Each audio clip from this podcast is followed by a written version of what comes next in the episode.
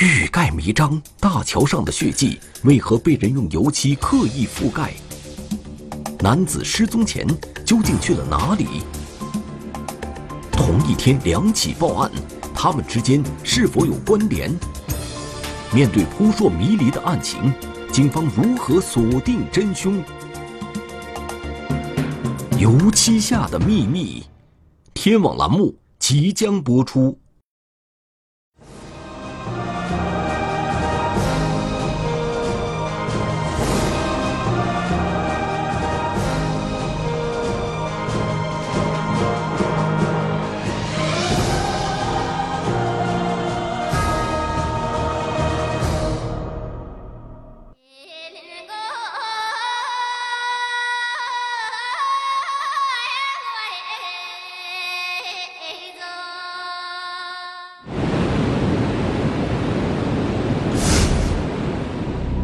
零一八年三月一日上午，家住青海省玉树藏族自治州杂多县的一位牧民，准备去牧场放牧，在途经省道三零九线澜沧江第一湾大桥时，突然发现大桥的挡风墙和桥面上有一大片血迹，十分刺眼。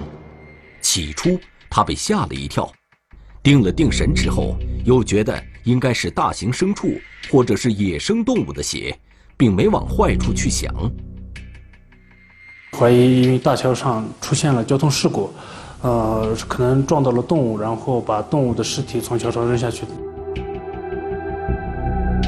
第二天上午，这位牧民再次路过这座大桥，注意到昨天桥上的血迹竟然不见了。原来有血迹的位置被人刷了一层油漆，这下子他的心里就有些不安了。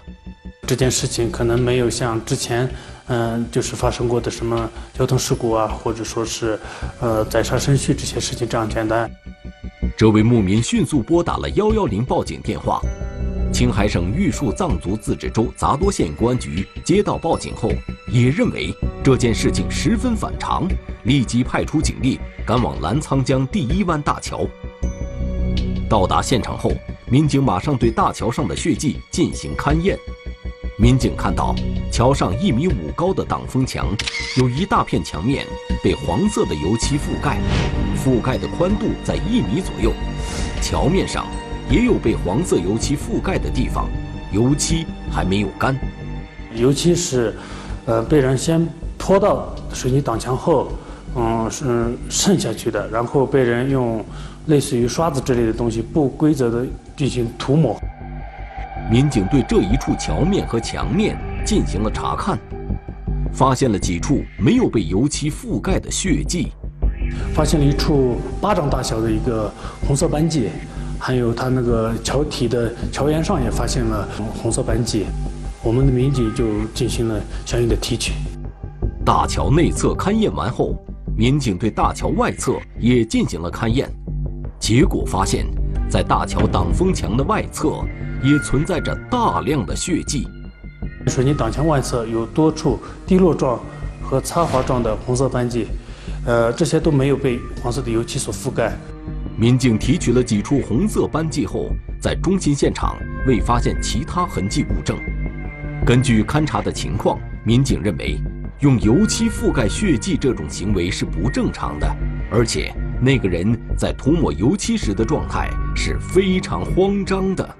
交通事故的现场是没有人会再次返回到现场后，对当时现场所遗留的血迹进行覆盖。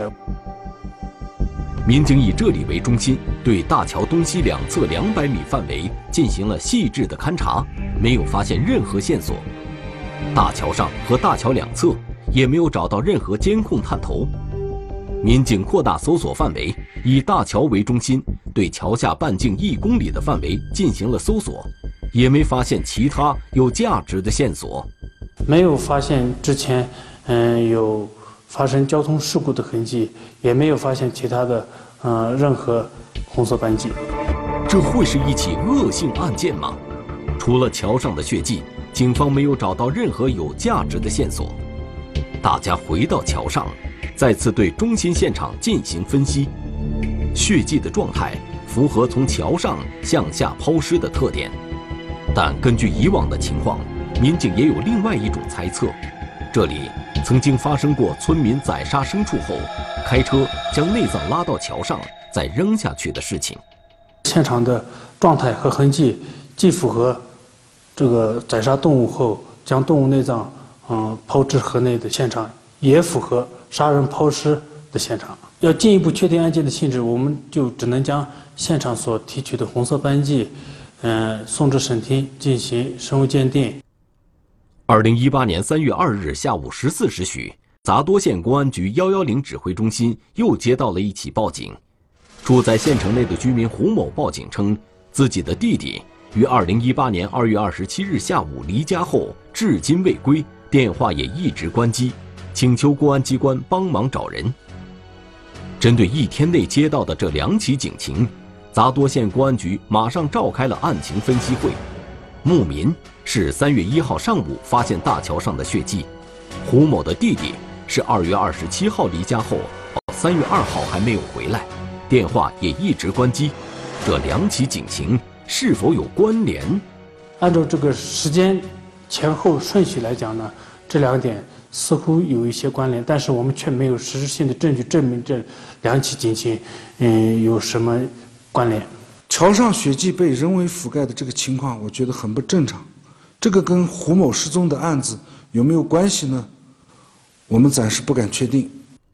没有证据证明这两起警情有关联，但是直觉告诉警方，在这两起警情背后，很可能隐藏着一桩惊天大案。民警马上赶往报案人家，调查失踪人员的情况。在其家中，民警见到了报案人胡某。报案人说，他的弟弟是二月二十六日从乡下来到县城，住在他家里。二月二十七日下午，弟弟说和朋友一起吃饭就出门了。简单的问了一下他要去哪里，就说是出去和朋友吃饭，也就没有进行详细的询问。第二天弟弟没有回来，因为县城还有其他亲戚，他认为弟弟可能是去亲戚家借宿了，就没在意。到了三月二日。弟弟还没有回来，电话一直关机。他给县城的亲戚打电话询问，弟弟有没有到他们家中居住。县城的亲戚都说他弟弟这段时间没有来家中居住，所以他就，呃，觉得他弟弟失踪了。询问中，民警还了解到，报案人的弟弟住在乡下，已经成家，平时做冬虫夏草生意，经济状况还不错，没有不良嗜好，也没有债务纠纷。除了几个从小玩大的朋友，没有结交其他不良的社会人员。没有，就是这种一连好几天，嗯，不回家，也不跟家里人联系的这种情况。就在警方开展走访调查期间，对桥上提取血样的检测结果出来了，大桥上的血迹确定为人血，这就意味着警方之前对案件性质的猜测是准确的，这就是一起命案。杂多的社会治安一向很好，很多年未发生任何一起重特大的恶性案件。今年发生这起案子以后，我们心理压力很大。警方迅速成立专案组，启动命案侦破机制，案件侦查工作全面展开。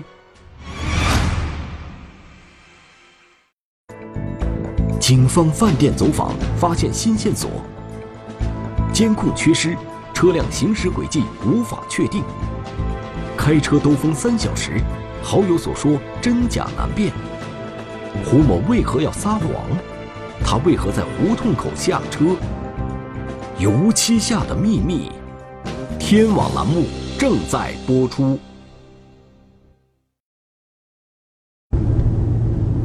民警带着失踪人员胡某的照片，对县城内的饭店展开了走访排查。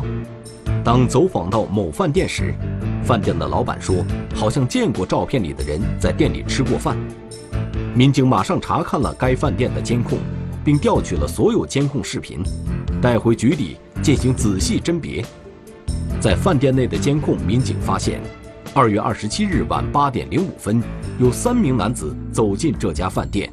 通过失踪人员胡某的照片比对，发现其中一名男子就是这个胡某。三名男子进来之后，陆续进了包厢。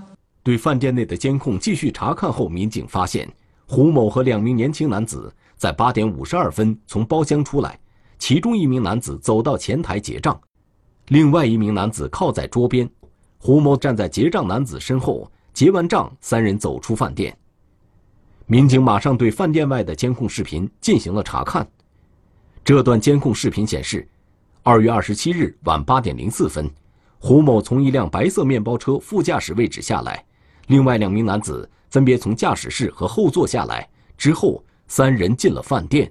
大概晚上的八点五十二分左右出来的这个胡某出来，他就进了这个面包车的副驾驶，然后其中有一名男子个子比较高一点的，呃，由他开车，还有一个个子比较小一点的，呃，坐到后头，然后驾车掉头向东行驶了。确定胡某上了这辆白色面包车。确定了面包车的行驶方向，警方决定顺着车辆行驶的方向调取路边商铺的监控，追查这辆车的行驶轨迹。因为我们杂多县的这个天网系统目前正在建设当中，还没有投入运行，只能查一些商铺的这个民用监控。鉴于监控视频提供的线索十分有限，专案组决定再次去报案人家里了解情况。报案人看到监控后，确认三人中有一个是自己的弟弟胡某，另外两个人一个是阿某，另一个是财某。阿某与自己的弟弟年龄相仿，财某的年纪小些，他们经常在一起，两人时常来家里做客，和他也比较熟悉。据报案人说呢，阿某和他弟弟胡某是从小一起长大的朋友，关系也比较要好，他们两个之间呢也没有什么矛盾。据报案人胡某反映，阿某有个哥哥住在县城，他到县城后就住在他哥哥家。民警了解到这些情况后，向其索要了阿某哥哥家的住址。在和民警接触的过程中，胡某得知了大桥上有血迹的情况，也认为这很有可能和弟弟的失踪有关。经过呃报案人的同意，嗯，都采集了报案人和他父亲的生物检材，嗯，进行了送检。民警又来到了阿某的哥哥家，继续开展调查。阿某向民警叙述了事情的经过：他是二月二十七日来到县城他哥哥家，之后给好友胡某打电话，两人约好下午在县城逛逛，晚上一起吃饭。三人呢就在县城碰了面，然后就在县城游玩，游玩到八点左右就去一个饭馆吃饭去了。据阿某回忆。因为胡某平时不抽烟不喝酒，所以几人一起吃饭的时间不长。从饭店出来后，他们上了自己的面包车向东开去。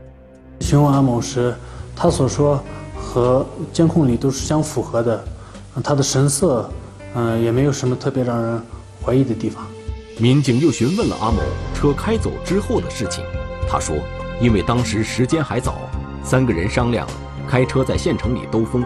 逛了将近三个小时左右，胡某说今天不回他哥哥那里住，让阿某送他到一个叔叔家。停在一个巷口后，胡某他就自己走过去了。之后，他和财某开车回了家。阿某向民警提供了另外一个情况：胡某他当天晚上脖子上啊带有一条大概手指头粗细的一个啊黄金项链，嗯。手上也有一个比较大的一个黄金戒指。询问中，阿某并没有什么反常的地方，但面包车向东行驶后究竟去了哪里？车辆行驶轨迹是否与阿某说的一致？还有待警方进一步核实。视频组顺着面包车行驶的方向一路查找，向东大概一百米左右是一个丁字路口。从这个路口，面包车只能向右拐或朝前向东行驶。民警首先向右查找路边商铺的监控探头，只有一家商铺是开着门的。这家的监控的这个清晰度也不太好，当时的这个天色也比较暗，所以就没有查出什么结果。过了商铺之后是一座桥，桥上没有任何监控探头。过了桥是一个较大的居民区，居民区里道路四通八达。商铺就几乎没有，所以这边也没有什么民用的监控。民警回到丁字路口向东查找监控，在这条路上，民警遇到了同样的问题。只有一家商铺当时开着门的，发现有一辆疑似白色面包车向东行驶了，但是我们不能确定是不是这辆车，因为这个监控比较模糊，看不到这个车辆的牌照，还有其他一些相关的特征。民警继续向东寻找，但是没有调到任何监控。再向东路两侧有多个路口通往各个小巷，所有的小巷都没有监控。我们调到的监控视频少，画面质量又差，啊，再加上这辆车到底去了哪个方向，我们也无法确认，所以我们最后无法确认这辆车的行驶轨迹。从阿某接受调查时的态度来看，他似乎有所隐瞒。警方决定先放一放阿某，把调查的重点转向财某，希望从他这里能发现蛛丝马迹。财某说，当晚他们只是开车在县城兜风。中途没有下车去过任何地方。蔡某所说的情况与阿某的叙述是一致的，但警方对这个说法存在疑问。县城的面积并不大，绕一圈也就一个小时。这三个人开车绕了三个小时左右，这个情况有些不正常。没有去其他的地方游玩，单纯是在开车，而且是在晚上的话，嗯，一般不会就是，呃，转悠这么长时间。民警询问蔡某，他们在车上都做了什么，说了什么？蔡某回答，他们在县城开着车游玩，路上阿某和胡某在聊天。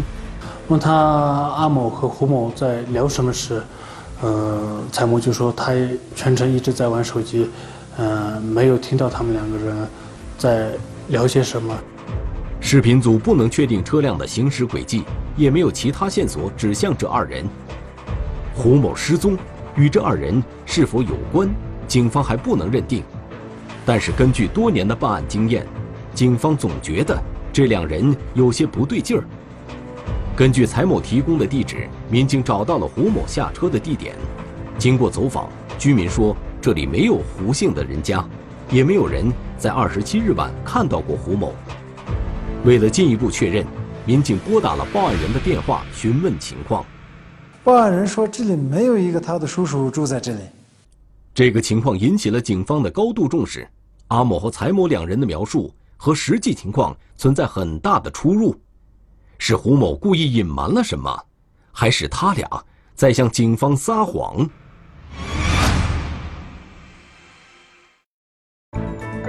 失踪人员可能遇害，两起警情并案侦查。多种可能相继排除，警方遇到巨大困境。民警村庄走访，女网友浮出水面。好友与女网友，究竟谁在说谎？油漆下的秘密，天网栏目正在播出。案情分析会上，主管刑侦的副局长。向大家公布了青海省公安厅的鉴定结果，符合这个单亲有遗传关系的这么一个结论。这个鉴定结果可以证实桥上的血迹确实为失踪人员胡某的。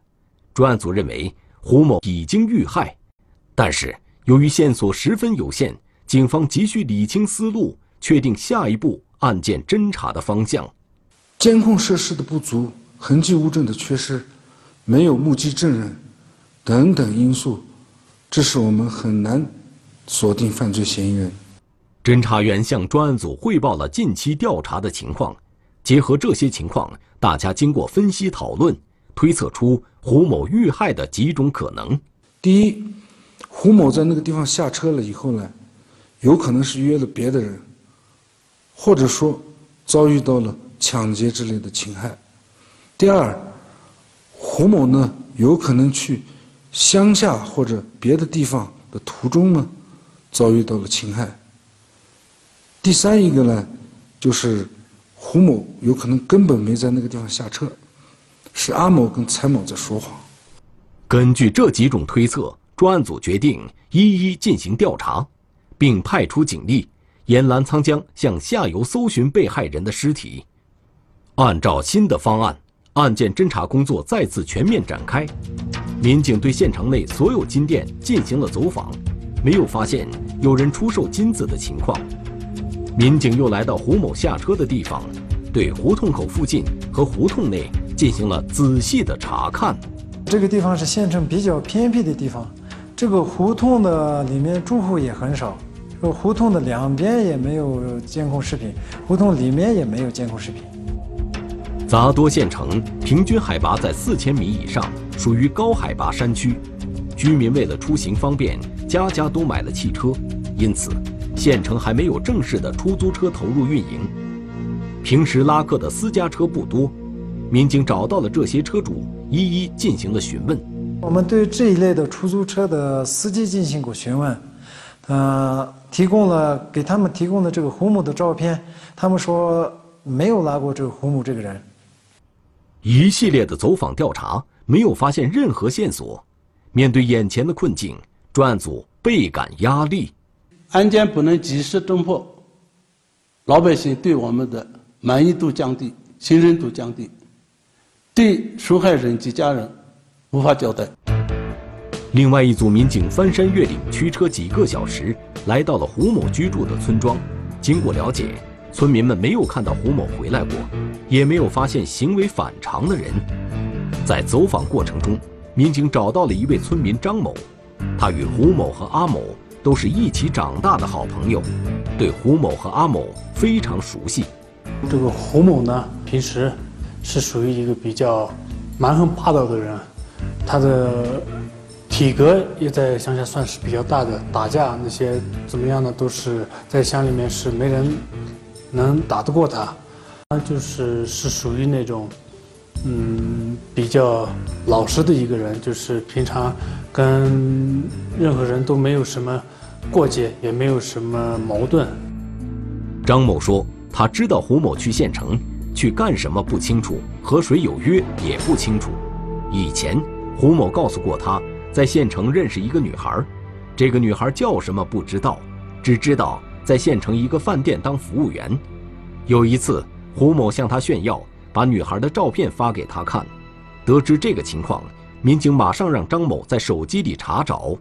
那个村民呢，就翻阅他和胡某的聊天记录，就看到曾经向他炫耀的那个女网友的照片还在他的手机里。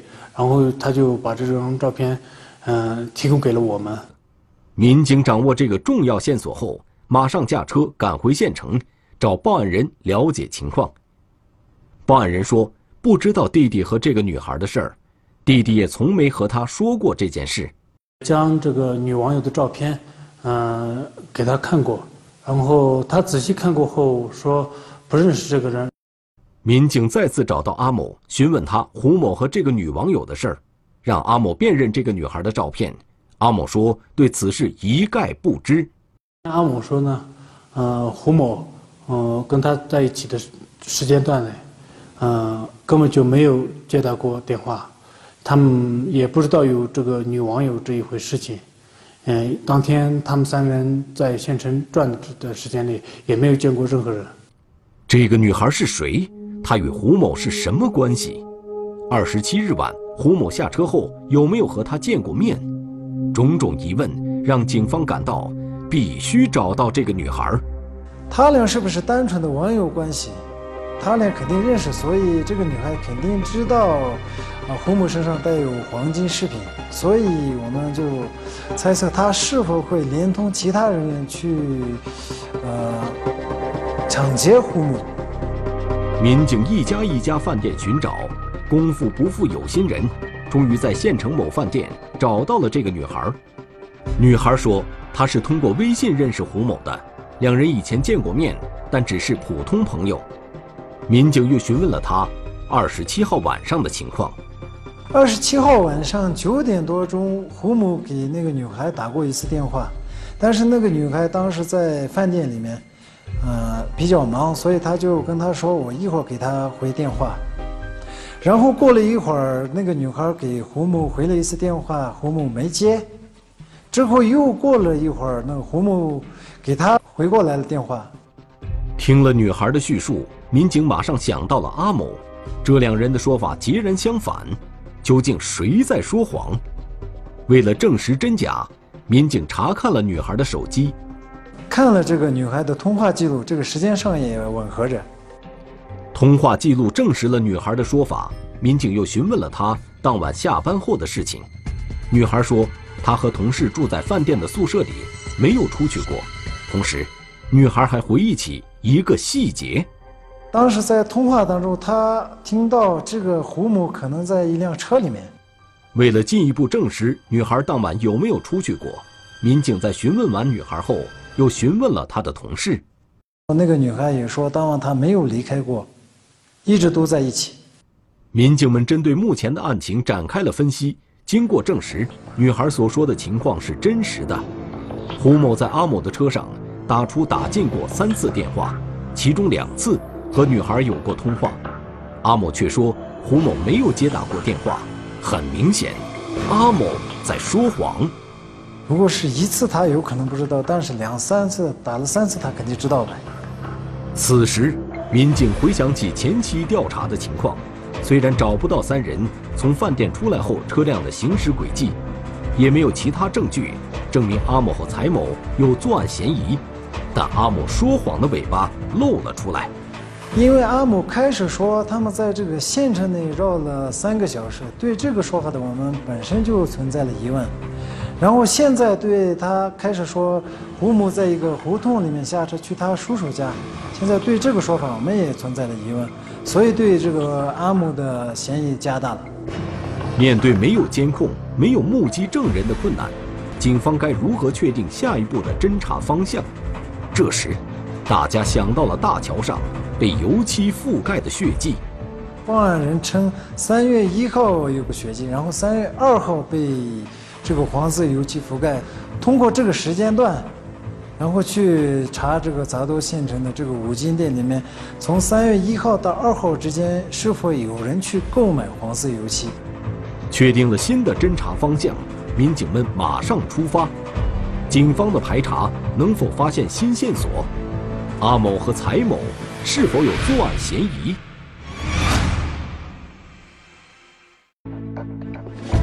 监控发现新情况，陌生男子是何人？案发后购买黄色油漆，民警锁定犯罪嫌疑人。自拍照肩扛大刀，警方获得新证据。昔日好友玩伴，他究竟为何痛下杀手？油漆下的秘密，天网栏目正在播出。警方寻找胡某尸体的工作一直在进行。虽然是枯水季节，水并不算深，但澜沧江的水流还是很急的。江岸两边的冰还没有完全融化，民警们手拉手组成人墙，在冰冷刺骨的江水里寻找胡某的尸体。找了好多天、好多次，包括后面水浅的地方，民警过去，嗯，排成队在水里走着找，然后水深的地方雇了一个。那种气阀艇一直在找，始终没找到这个尸体。民警继续趟着冰冷刺骨的江水，沿着澜沧江向下游寻找胡某的尸体。走访五金店的民警一家家进行排查，十几家店主都说没有卖过黄色的油漆，也没有见过阿某和财某这两个人。有监控的店里也没有发现线索。民警又来到一家五金店。查看了账本，随后，民警查看了这家五金店的监控。我查了这个三月一号的监控，从早上十点查到下午大概下午四点多的时候，我们就从监控里面发现了疑似这个阿毛的一个身影。店内监控显示，三月一号下午十六点四十一分，阿某和一名男子进入五金店。店内另外一个监控显示，下午十六点四十四分。阿某付了钱后，和这名男子向店外走去。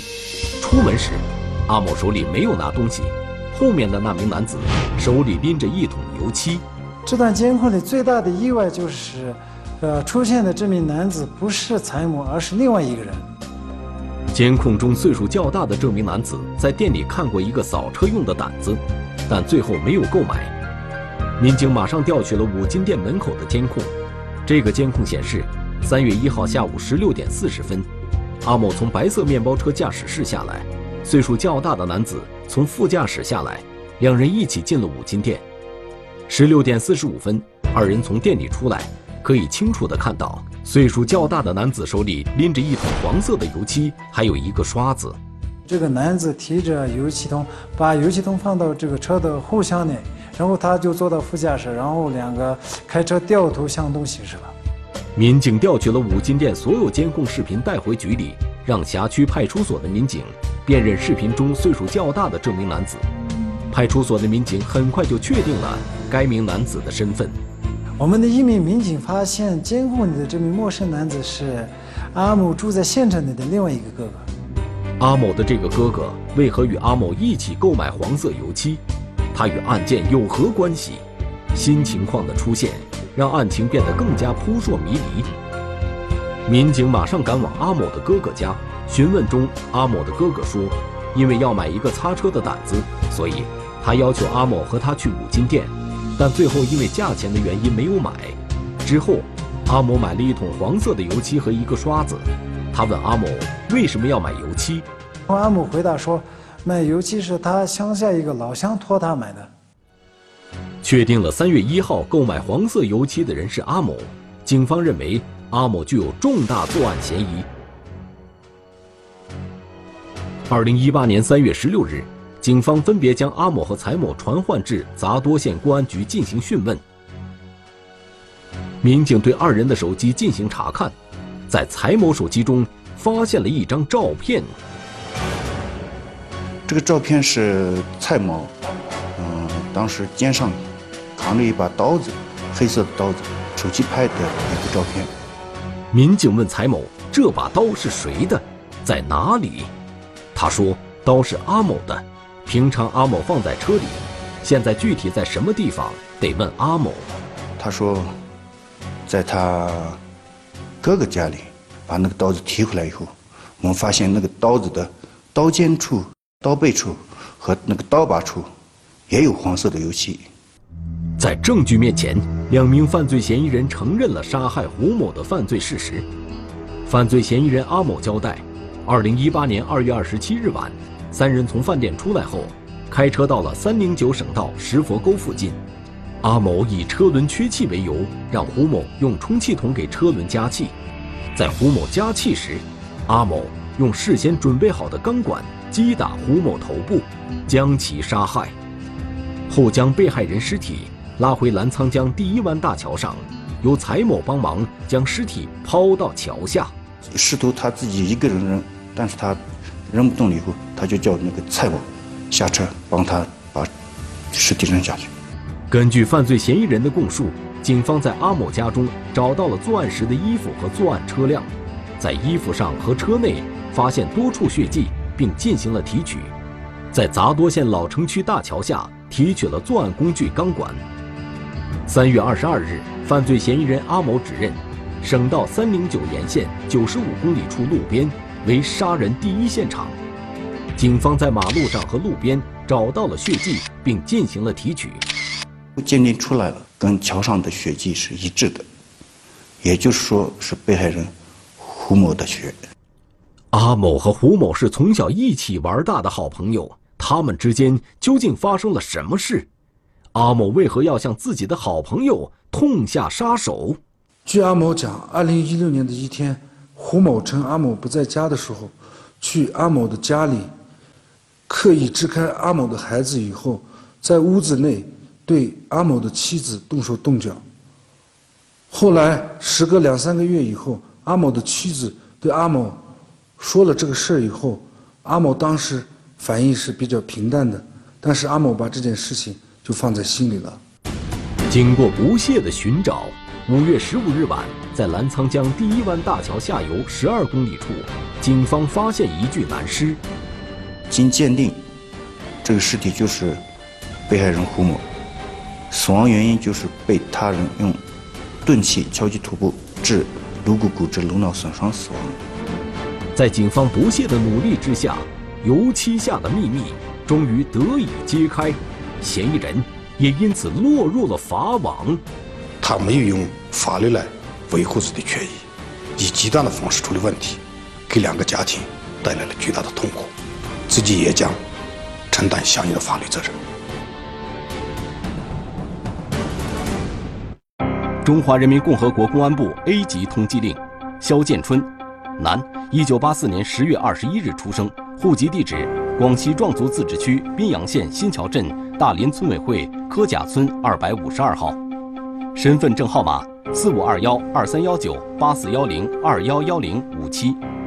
该犯罪嫌疑人涉嫌电信网络诈骗犯罪在逃，请广大观众提供有关线索，及时拨打幺幺零报警。中年女老板外出谈生意，几天后和家人失去了联系。一个意外的电话号码，令案件更加扑朔迷离。看似毫无瓜葛的两人之间，隐藏着什么秘密？令人难以置信的真相背后，是一个女人的复杂人生。魂断蓝桥，天网栏目近期播出。